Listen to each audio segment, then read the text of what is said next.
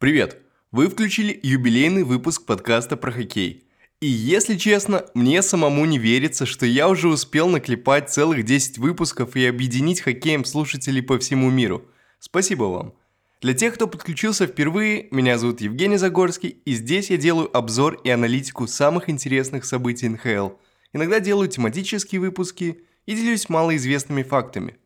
В этом выпуске мы отправимся на Дикий Запад и попытаемся разобраться во всем том месиве и неоднозначности таблицы. Обсудим Миннесоту без капризов, хэттреки Болди и стену имени Густавсона. Попытаемся разобраться в форме Кракена, его обмитцах на плей-офф, а также взглянуть на Лос-Анджелес и его почти беспроигрышную серию. Под конец выпуска, как обычно, будут предсказания на самые интересные и горячие матчи выходных. Погнали! Мы отправляемся на Дикий Запад. И он дикий по-настоящему. Хотя бы из-за наличия Миннесоты Вайлд. О ней сегодня хочу поговорить. Вы видели хэт-трики Мэтта Болди? Если не видели и не слышали, то парню 21 лет, он на контракте новичка, и за 5 матчей он сделал 2 хэт-трика. Причем эти голы он забил против Вашингтона и Сиэтла, не самой последней команды. Первая команда имеет большой опыт и кубок за спиной, а вторая – основной соперник Миннесоты на ближайшее время. По-моему, очень даже хороший бенчмарк. Когда травмировался Кирилл Капризов, я очень переживал за Миннесоту. Думал, как команда будет чувствовать себя, как закончит сезон и какими пойдут в плей-офф. А Миннесота взяла и доказала, что ее положение в лиге – это не заслуга одной звезды. Что мы видим в Эдмонтоне, например? А вот у Вайлд очень хорошая сыгранная команда, где много молодого таланта и достойный ботом 6. Да, там нет суперзвезд, но зато есть химия. Оскар Санквист оказался прям супер хорошим приобретением на рынке обменов. Игрок за 11 игр сумел забить 3 гола и отдать 4 голевых паса. А самое главное идти с положительной статистикой, отрабатывая в защите. Фредди Гудро забил вот на днях гол в меньшинстве. А, даже Райан Ривз забивал пока, конечно, не травмировался, да, Ривз может забивать, если что, не только бычить. А вот Миннесота может идти с седьмью победами и одним поражением в основное время без Капризова. Хорошая статистика. Если вернемся к нашему герою Мэтту Болди, то парень забил 11 голов и сделал 4 ассиста, напоминаю, за 10 игр. Его хэт-трики – это просто еще одно подтверждение, насколько игрок сейчас горяч. С хэт-триками, кстати, есть интересная история. На матче против Сиэтла, когда Миннесота тогда обыграла Кракен 5-1, присутствовал отец Мэтта Болди. И по рассказу, когда его сын забил во втором периоде, он пошел в магазин на арене покупать новую кепку, потому что знал, что его сын забьет и третий гол, и нужно будет что-то кинуть на лед. А вот свою любимую кепку Миннесоты за 50 долларов он кидать не хотел – в итоге нашел кепку подешевле, за 35 долларов, и был прав. Его сын в третьем периоде забил гол и сделал хэт-трик. И только что купленная кепка полетела на лед, но по иронии судьбы она не долетела и застряла где-то в сетке. Кстати, считаю, что очень даже хорошо, что кепка застряла, ведь так в разы легче найти кепку отца и оставить потом ее на память. И после этой истории у меня возник вопрос, который занял мою голову вместо того, чтобы спать. А куда девают кепки со льда? Ответ прост. Их собирают, потом показывают игроку, чтобы он взял какую-нибудь на память, если хочет. А оставшиеся потом отдают в различные социальные институты, а там уже раздают кепки нуждающимся. Поэтому в следующий раз, когда будет возможность скинуть кепку на лед, то отнеситесь к этому как к традиции и благотворительности. Вашу кепку не выкинут, а отдадут малоимущим. А возможно ее и заберет игрок. Кстати, о традиции. Я давно знаю про бросание кепок на лед, когда игрок забивает три шайбы, но до этой недели не знал истоков ее. История имеет несколько версий, и все они связаны с магазином шляп – по одной версии, в Торонто в 40-х годах был магазин шляп Сэмми Тафта, и для его продвижения бизнесмен использовал акцию шляпа любому игроку, кто забьет три гола в Торонто. Идея акции, как говорят, родилась в истории с форвардом Чикаго, который тогда приехал на матч Торонто, и прогуливаясь по городу, ему приглянулась шляпа в магазине Тафта, но у игрока не было денег на нее, И тогда владелец магазина предложил ему сделку. Шляпа бесплатна, если забиваешь три гола против Торонто. Вторая версия традиции похожа, но уже берет начало в Монреале, где магазин шляп Хенри Хенри награждал бесплатными шляпами игроков, забивших три гола уже в Монреале. Среди получивших бесплатно шляпы есть представители Зала Славы – Марис Ришар, Эльмер Лах, Бобби Холл и Стэн Микита. А с популяризацией и доступностью бейсболок традиция перешла к фанатам. Теперь зрители представляют такие мини-магазинчики, которые готовы отдать кепку за три гола. Я лично вживую никогда не видел хэт-трика, кепок не кидал, но хотел бы. Возможно, в мае, когда я поеду на ЧМ, в матче Швейцария-Канада, я хэт-трик и увижу. Возвращаясь к Миннесоте, я еще хочу отметить защитников Джарда Спержерона и Йонаса Бородина. Именно они мне кажутся основой защиты и следствием, почему Миннесота так хороша – Спержерон имеет 33 очка, и за эти годы он проделал путь от ноунейма, которого чуть в Австрию не отправили, до драйвера команды. Джард хорош на двух фронтах. Он раскачивает атаку, часто становится началом голевых моментов, имея один из самых высоких XG в команде, а также хорош в защите, он не ленится возвращаться назад, как это иногда делает Дамба. Он не боится блокировать шайбы и идет первым по этому показателю. Заблокировав, 174 шайбы. Ближайший по этому показателю его напарник Джейкоб Миддлтон с 135 блоками. Чтобы понять, много ли 174 или нет, давайте посмотрим на лидеров лиги по этому показателю. Пержерон тут на шестом месте. А с третьим местом, где сейчас Морис Сайдер, его разделяют всего лишь 3 очка.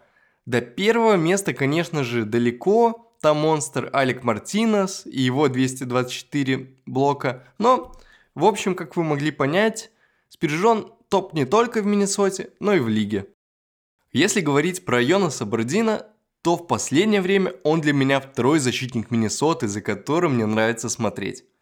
Да, он уступает по некоторым показателям другим защитникам и чаще вне хоккейных радаров, но его элитное катание, мобильность, инстинкты защитника – делают из Бородина лидера по убийству голевых моментов.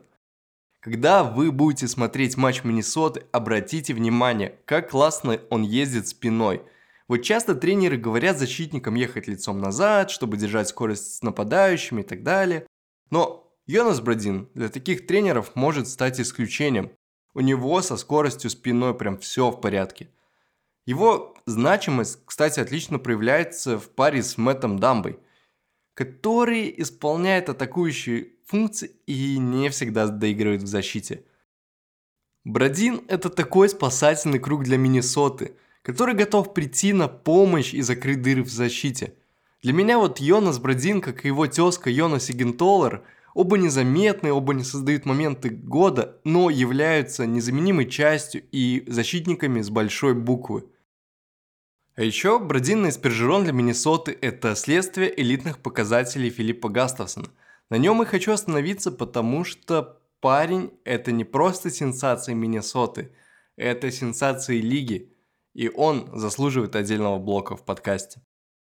В начале сезона, наверное, никто не мог представить, что Филипп Гастовсон не просто станет первым номером Миннесоты, но и всей лиги.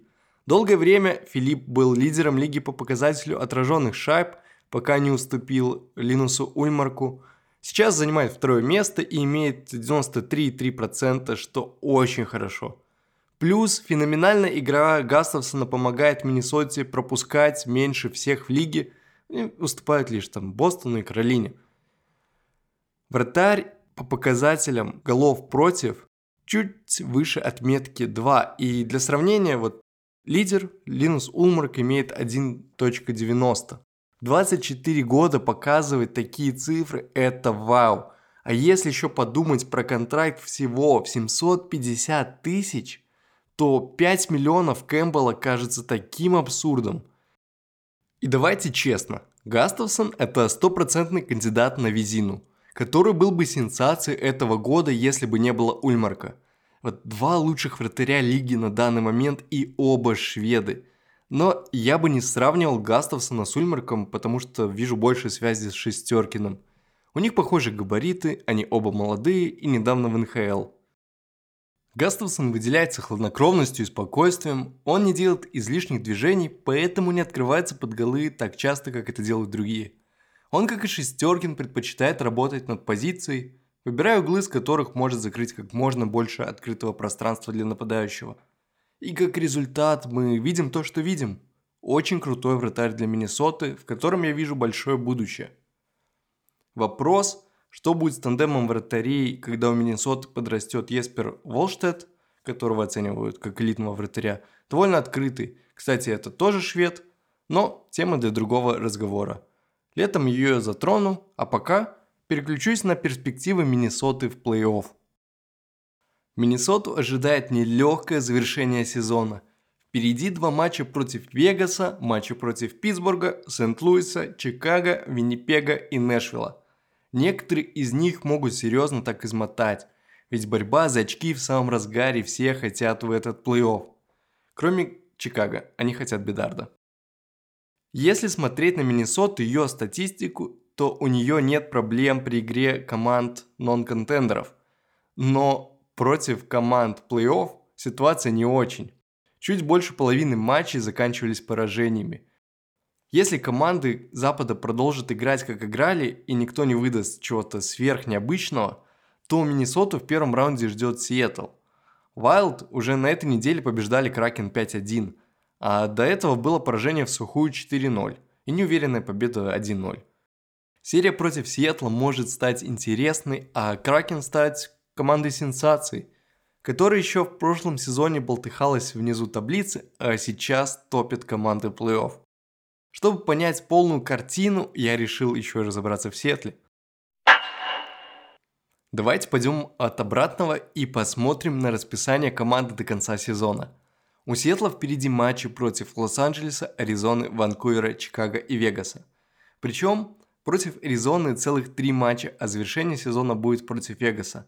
С рыцарями команды уже обменялись уверенными победами, а вот против Койотов Кракен еще не играл – Андре Койоты в последнее время удивляют, поэтому я бы не рассчитывал на легкую прогулку для Сиэтла. А вот ситуации для Миннесоты и Сиэтла довольно похожие. Легким завершением сезона ну не получается назвать. А, окей, что по команде, ее форме и игрокам? Если не учитывать изначальное отсутствие Донского и Драйгера, то у команды довольно небольшой список травмированных. Из значимых в феврале с травмой нижней части тела выбыл Андрей Бураковский, но есть большой шанс, что он вернется к плей-офф.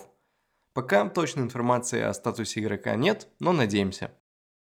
С момента травмы лидера команды по очкам Сиэтл выиграл 12 раз и проиграл 12 раз. Но проигрыши чаще были от сильных команд. 5-1 от Миннесоты, 6-4 от Эдмонтона, 5-1 от Торонто, 6-3 от Нью-Йорк Рейнджерс, 3-1 от Нью-Джерси. В общем, Сиэтл не очень хорошо держал удар от атакующих команд. Можно легко тыкнуть на тандем вратарей и сказать, вот он, Филипп Грубауэр не доигрывает, и Мартин Джонс не стартовый вратарь для команды плей-офф.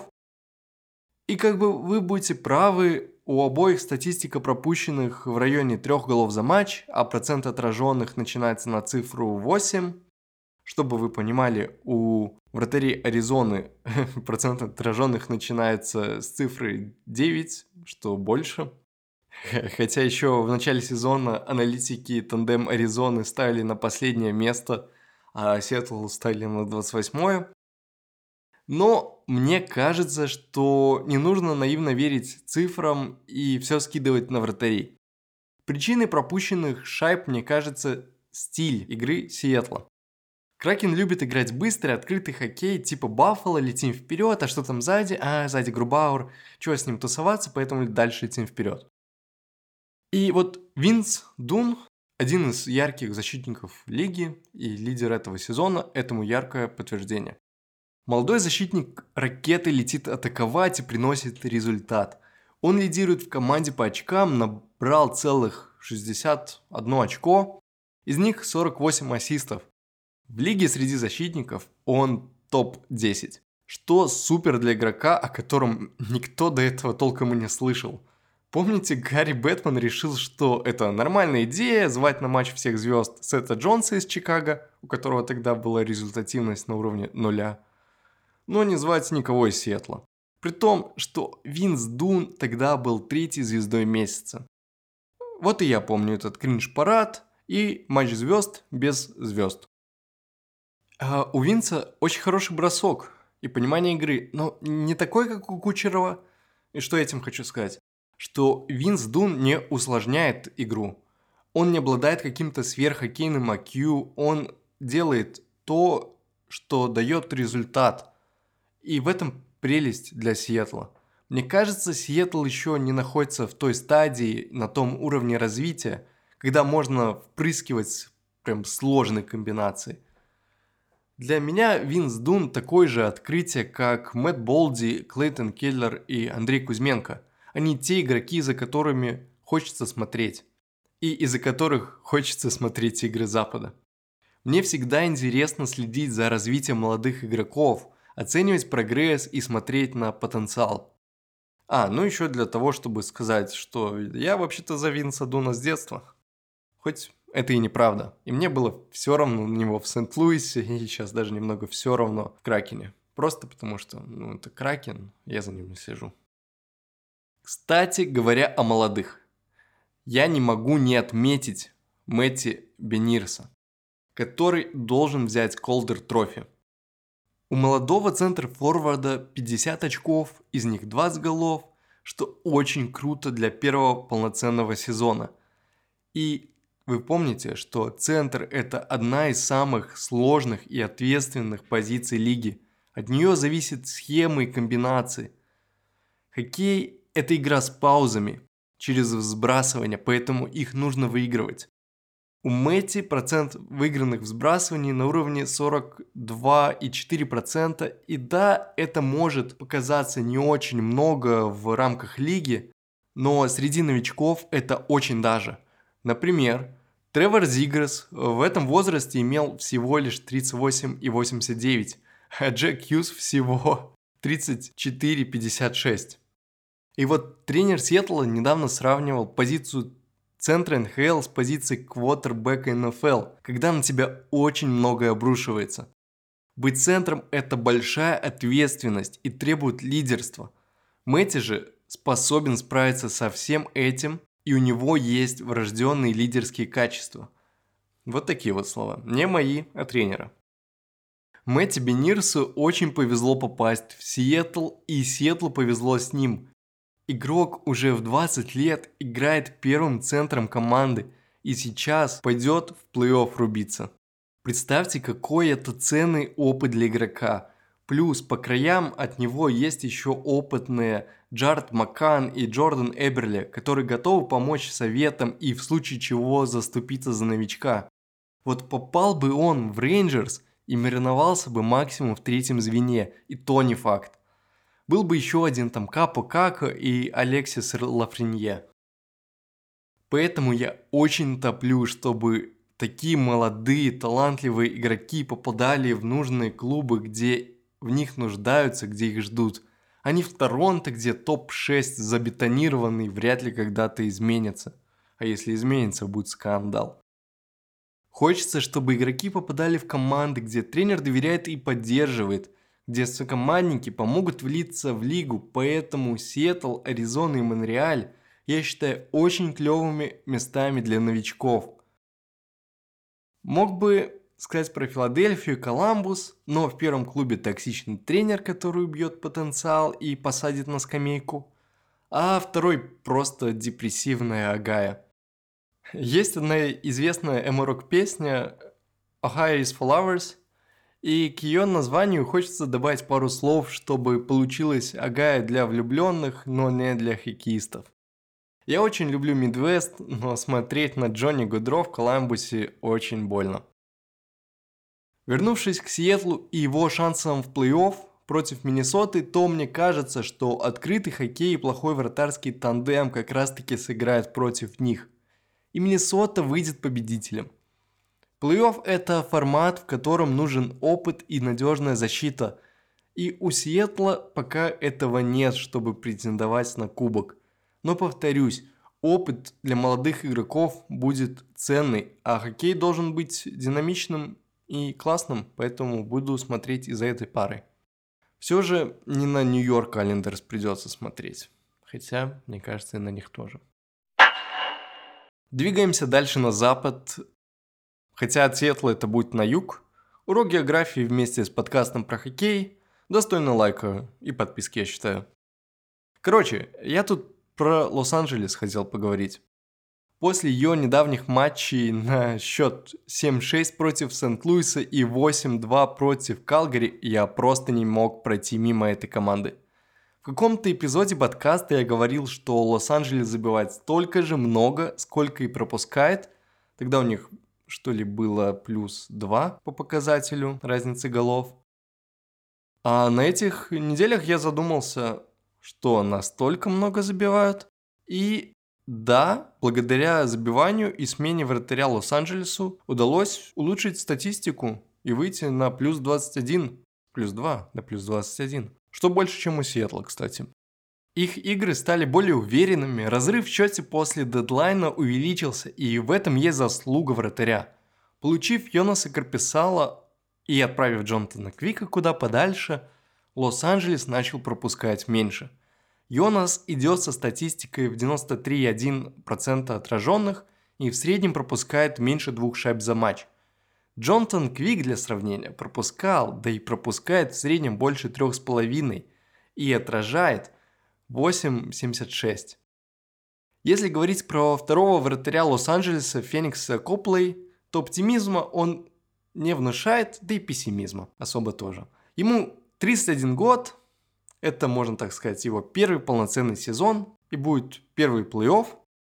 В 2018-2019 он играл за чемпионский э, Вашингтон, там сыграл всего 27 матчей, но плей-офф так и не вышел на лед. Поэтому опыта в этом деле у него нет, и это пугает, но с другой стороны неплохое выступление за Лос-Анджелес в этом сезоне как-то сглаживает углы. По статистике сейчас у него 2.72 пропущенных шайбы в среднем и такой нормальный статус бэкапа, если особенно сравнивать с потенциальным соперником на плей-офф Эдмонтон Оллерс. Про Кэмпбелл я уже сказал, больше не хочу упоминать, он не впечатляет. И выбирая между вратарской линией Оллерс и Кингс, я выберу Кингс, несмотря на хорошие игры Скиннера – а вот защиты сложный вопрос. Обе команды имеют классных ребят и в то же время имеют дыры. В Лос-Анджелесе мне нравятся Дрю Даути, Владислав Гавриков и Шон Дурзи. Если с Дрю Даути всем и так все понятно, мужик выиграл два кубка, то на Гаврикове я бы остановился. Владислав пришел вместе с Йонасом Карперсала и, как по мне, отлично влился в состав, несмотря на то, что с лету заявил, что с Лос-Анджелесом он контракт подписывать не собирается. За эти 12 матчей с новым клубом у него 5 очков и положительная статистика плюс 9. Кстати, положительная статистика у него была лишь однажды в первом сезоне с Коламбусом, и тогда она была плюс 1. Владислав привнес габаритов в защите Лос-Анджелеса и продолжает играть тот самый хоккей, по которому мы его знаем. Сейчас он находится в паре с Мэттом Роем и также берет на себя грязную работу в виде хитов и блоков. Третий парень, что мне нравится в защите Кингс, это Шон Дурзи. Он как Дрю Даути, но поменьше и помоложе. Парню 24 года, у него правый хват, и он также нацелен на атаку и также часто теряет шайбу. И несмотря на это, я считаю, что Лос-Анджелес ему подходит. И подходит больше Торонто, кем он был задрафтован. Потому что банально тут есть квотербек в виде Дрю Даути, отличный лидер, у которого можно много чему поучиться и в будущем стать такой своеобразной заменой. А еще у Лос-Анджелеса есть Филипп Дано, с которым Шон отлично подружился. В интервью сайту НХЛ Филипп признался, что сразу подметил потенциал парня и решил ему помочь с менторством. И делал это он не только на льду, но и вне. Когда Шона подняли из АХЛ в НХЛ, у него не было друзей и особых связей в организации. И это на самом деле стрессово, когда ты толком никого не знаешь, а тебе нужно идти играть среди дядек в НХЛ.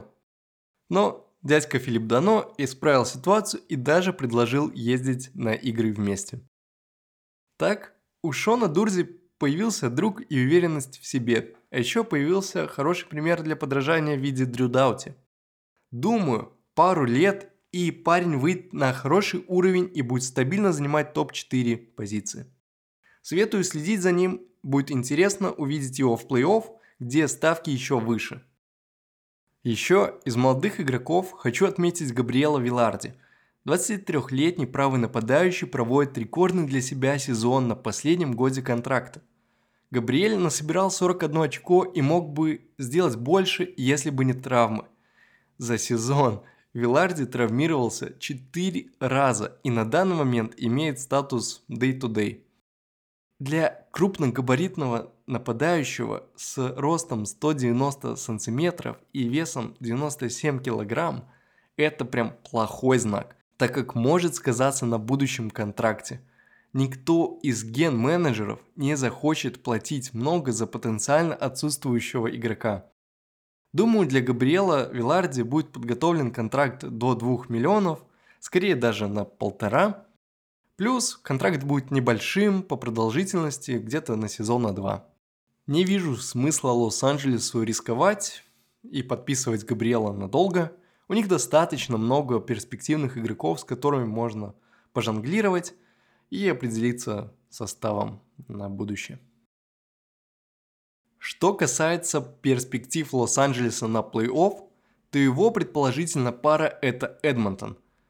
В этом сезоне Кингс уже два раза крупно обыгрывали Оллерс, но в начале сезона, а матч в четверг закончился поражением в сухую. Они еще раз играют на следующей неделе, и это будет бенчмарком на плей-офф.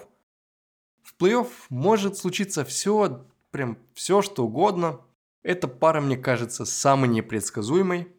У Лос-Анджелеса, да, боевой состав, показывающий хорошую игру против серьезных клубов, усиление вратарей и защиты, но и про Эдмонтон то же самое можно сказать. У них Конор Макдэвид супер заряжен и хочет побеждать. Скиннер последние матчи показывает какой-то невероятный, прям супер высокий уровень. Плюс приобретение Эдхельма в дедлайн на рынке обменов было хорошим усилением защиты.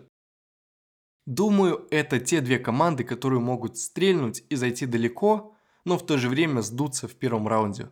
Вот поэтому я и зову западную конференцию Диким Западом. Тут каждый день новый шериф. Но предварительно в плей-офф я даю предпочтение Эдмонтону. Они должны выходить из первого раунда, если вратарь не подведет, и Макдэвид будет делать то, что он делает сейчас. В завершении подкаста я, как обычно, анализирую главные матчи выходных и делюсь своими предсказаниями и своим мнением. Субботний вечер открывает дерби Сент-Луиса и Нэшвилла. Команды находятся вне плей-офф, на рынке обменов распродавались и сейчас не имеют какой-то там сверхмотивации. Однако игры между этими командами мне кажутся всегда интересными. Поэтому почему бы не начать субботу с такого вот матча Сент-Луис против Нэшвилла? Тем более в удобное время для Евразии. Если говорить про Нэшвилл, то на этой неделе они расстроили Бостон, обыграв его 1-2, почти дожали Торонто 2-3, но отдали в последнем матче очень важные очки для Питтсбурга. Не, не для Нэшвилла, для Питтсбурга важные. Про стабильность команды нельзя сказать. Иногда они играют очень близкий хоккей, а иногда просто случаются какие-то провалы, как это были с Сиэтлом. И поражение 2-7. Против Сент-Луиса в этом сезоне Нэшвилл играет не очень. Два проигрыша и лишь победа в начале сезона, но эта победа была дома, а поражение в гостях. В субботу Нэшвилл играет, кстати, дома. Что касается Сент-Луиса, то последнее время он побеждал аутсайдеров – и достойно проиграл Лос-Анджелесу 7-6. Сказать, что команда находится прям в хорошей форме особо не получается, потому что Чикаго и Анахайм, ну извините, не являются мерной лентой и показателем какого-то там успеха. Но что можно сказать? Что Сент-Луис любит забивать и играет в хоккей по принципу «вы нам забьете, но мы вам забьем больше». Поэтому матч между этими командами должен быть прям ярким и результативным – я ожидаю минимум 6 шайб А победителем, мне кажется, Нэшвилл, играющий дома. Статистикой последней матчей Сент-Луиса, увы, меня не удается подкупить. Ставлю на Нэшвилл. Дальше смотрим на досрочного чемпиона этого сезона Бостон и его матч против отчаянного Питтсбурга, что находится на грани плей-офф и пытается закрепиться в вайлдкарт. Питтсбургу очевидно нужны очки, но Бостон является крайне сложной командой для этой задачи. И я думаю, что пингвины хоть и хотят их заработать, но при планировании уже заложили поражение. А мне вот хочется верить, что Питтсбург дома сможет удивить и выиграть. Да блин, потому что еще на Бостон как-то надоело ставить. Хотите стабильности, то ставьте на Бостон, хотите азарта, ставьте на Питтсбург. В этом сезоне мы увидели, что между собой команды играют довольно аккуратно. В этот раз ситуация может повториться. Только вот Тристана Джари не ставьте и Джеффа Картера поменьше выпускайте, и все будет хорошо. И вот, вот их просить не нужно, они сами по себе знают, как всю малину изгадить и игру сделать нестабильной. Поэтому на кого ставить, решайте сами в зависимости от толерантности к риску я всегда топлю за Бостон, но верю в чудеса андердогов. Далее меня интересует матч Нью-Йорк Айлендерс против Тампы. Айлендерс впереди ждет сложное расписание и две встречи с Тампой. По одной встрече с Каролиной и Вашингтоном, плюс там Филадельфия и Монреаль. Команде нужно укреплять свою позицию для плей-офф, и каждое очко важно. Особенно в контексте Питтсбурга и Флориды. Матч против Тампы будет на выезде, что не очень хорошо. В этом сезоне команду уже проигрывала на домашнем льду Тампы, и тогда счет был 5-3. А этот матч я вижу как игру большинства против меньшинства. Пятое место большинства от Тампы будет выходить против девятого места меньшинства от Нью-Йорка. Почему ставка на спецбригады? Да потому что молнии будут стараться перехватывать шайбу и убегать а Islanders будут пытаться все это пресечь. Где прорывы и перехваты, там и подножки и задержкой клюшкой. Плюс у бортов команды могут толкаться так знатно. Патрика Маруну и Кори Перри еще никто не отменял. Из интересного это возможность увидеть двух классных российских вратарей Сорокина и Василевского. Точной заявки еще нет, но одни мысли о таком матчапе меня прям радуют. Я ставлю на Тампу, но не удивлюсь отпору со стороны Нью-Йорк Айлендерс. Также в субботу ожидает очень много классных матчей Запада и все будто пары плей-офф. Слушайте, что будет. Даллас, Колорадо, Лос-Анджелес, Сиэтл, Миннесота, Вегас. В одном из подкастов я говорил, что Даллас мне абсолютно не интересен, как бы он там не играл. Поэтому этот матч вы уж как-нибудь без меня а вот Лос-Анджелес, Сиэтл меня интересует, особенно после того, как я записал этот выпуск. Тем более, что последний матч между командами в этом сезоне закончился, внимание, 9-8 в пользу Сиэтла. Такое мясо было. Так хочется такого же и сейчас, но маловероятно. Ибо команды целятся на плей-офф, и так безрассудно играть никто не собирается.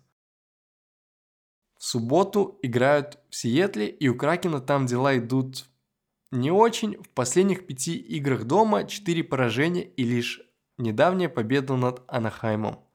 В целом команда не испытывает преимущества у себя на арене. Статистика сезона 17 побед против 19 поражений, а разница голов всего лишь плюс 2. А вот что касается Лос-Анджелеса, на выезде они чаще пропускают чем забивают, но побед в основное время больше. В субботнешнем матче я вижу экстра мотивацию для Кракена. Во-первых, домашняя арена, на которой они достаточно уже разочаровывали фанатов. Во-вторых, очки для плей-офф. Они важны. Поэтому в этот раз верю в их победу дома и надеюсь, что вратари не подведут. А еще буду следить за противостоянием двух молодых защитников. Винс Дун против Шона Дурзи. Победа Сиэтла. В воскресенье мне интересно три матча. Во-первых, Нью-Йорк Рейнджерс против Вашингтона. Тут все просто, слишком много имен, за которыми мы следим. Плюс последние матчи между этими командами были интересными и непредсказуемыми. В это воскресенье Нью-Йорк Рейнджерс выглядят фаворитами, несмотря на то, что играют в гостях.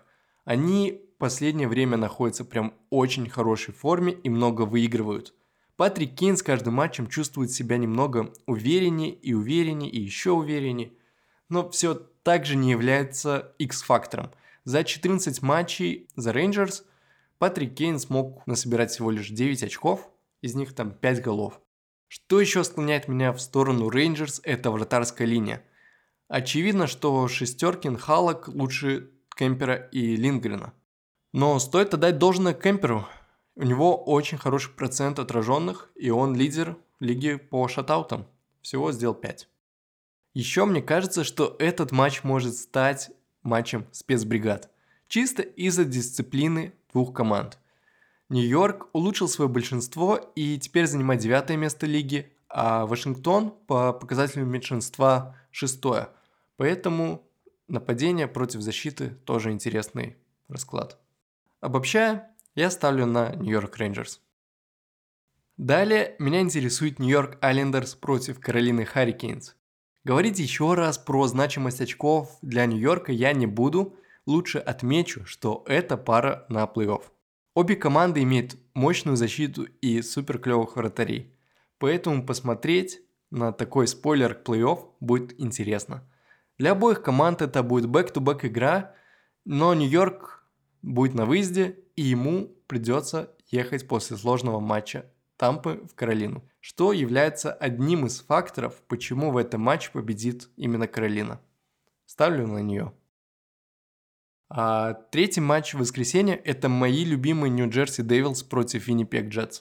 Дьяволы продолжают свое турне и после Чикаго поедут в Виннипек и, конечно же, поедут побеждать. Ну, что еще могу ждать со своей любимой команды? Что меня пугает, это Блэквуд на воротах.